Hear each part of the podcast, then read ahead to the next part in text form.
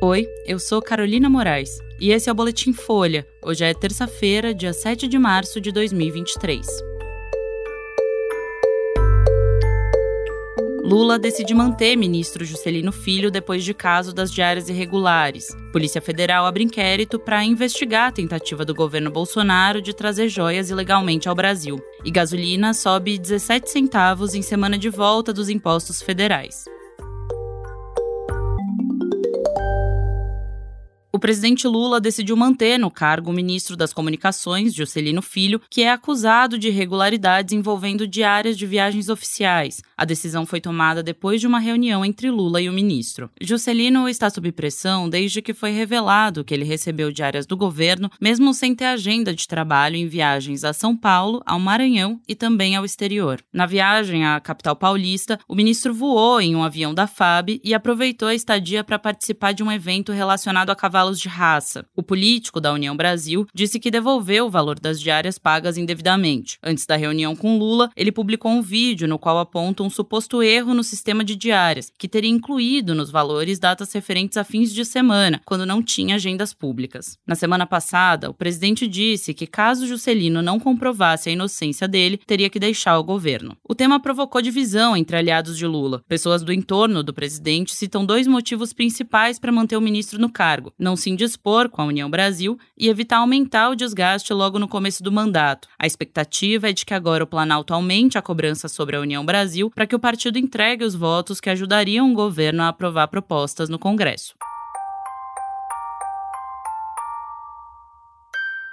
A Polícia Federal instaurou um inquérito para investigar a tentativa de uma comitiva do governo Jair Bolsonaro de entrar ilegalmente no país com joias no valor de 16 milhões e meio de reais. O caso vai ficar sob responsabilidade da Superintendência da Corporação em São Paulo. Na sexta-feira, o jornal O Estado de São Paulo revelou que a Receita Federal apreendeu os objetos no aeroporto de Guarulhos em outubro de 2021, quando integrantes do governo voltavam de uma viagem à Arábia Saudita. Os itens milionários seriam presente do governo saudita para a ex-primeira-dama Michele Bolsonaro e teriam sido apreendidos no desembarque, na bagagem de um auxiliar de Bento Albuquerque, então ministro de Minas e Energia. A Folha mostrou que um segundo estojo incluía relógio, caneta, abotoaduras, anel e um tipo de rosário, todos de uma marca suíça, e seria destinado a Jair Bolsonaro. Não existe um valor estimado para esse conjunto, que estava com um outro integrante da comitiva. O segundo pacote não foi interceptado pelos auditores fiscais no aeroporto de Guarulhos. O recibo mostra que as joias foram entregues à presidência em novembro do ano passado para compor o arquivo pessoal de Bolsonaro. A Receita vai investigar esse caso. Ontem, o ministro da Fazenda, Fernando Haddad,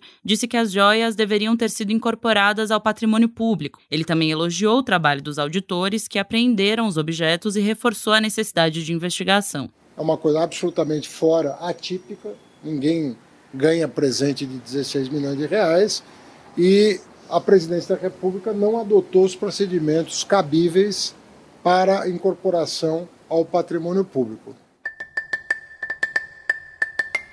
E o preço da gasolina nos postos brasileiros subiu 3,3% na semana passada, refletindo a volta da cobrança de impostos federais que passou a valer na última quarta-feira. Segundo a Agência Nacional de Petróleo, Gás e Biocombustíveis, ANP, o litro de gasolina foi vendido no país a R$ 5,25 em média, 17 centavos mais caro do que o verificado na semana anterior. É o maior preço desde agosto do ano passado. Com a retomada dos impostos e os cortes de preços feitos pela Petrobras para frear a alta, o mercado espera que o aumento de gasolina chegue a 26 centavos por litro. Esse repasse pode não ter sido totalmente captado pela ANP, que coleta os dados desde o começo da semana. O etanol teve aumento menor até agora, de 2,4%, alcançando um preço médio de R$ 3,88 por litro. Já o diesel teve queda de 0,5%, sendo vendido em média a R$ 6,02 o litro. O combustível se beneficiou dos cortes promovidos pela Petrobras e vai seguir até o fim do ano isento de tributos federais.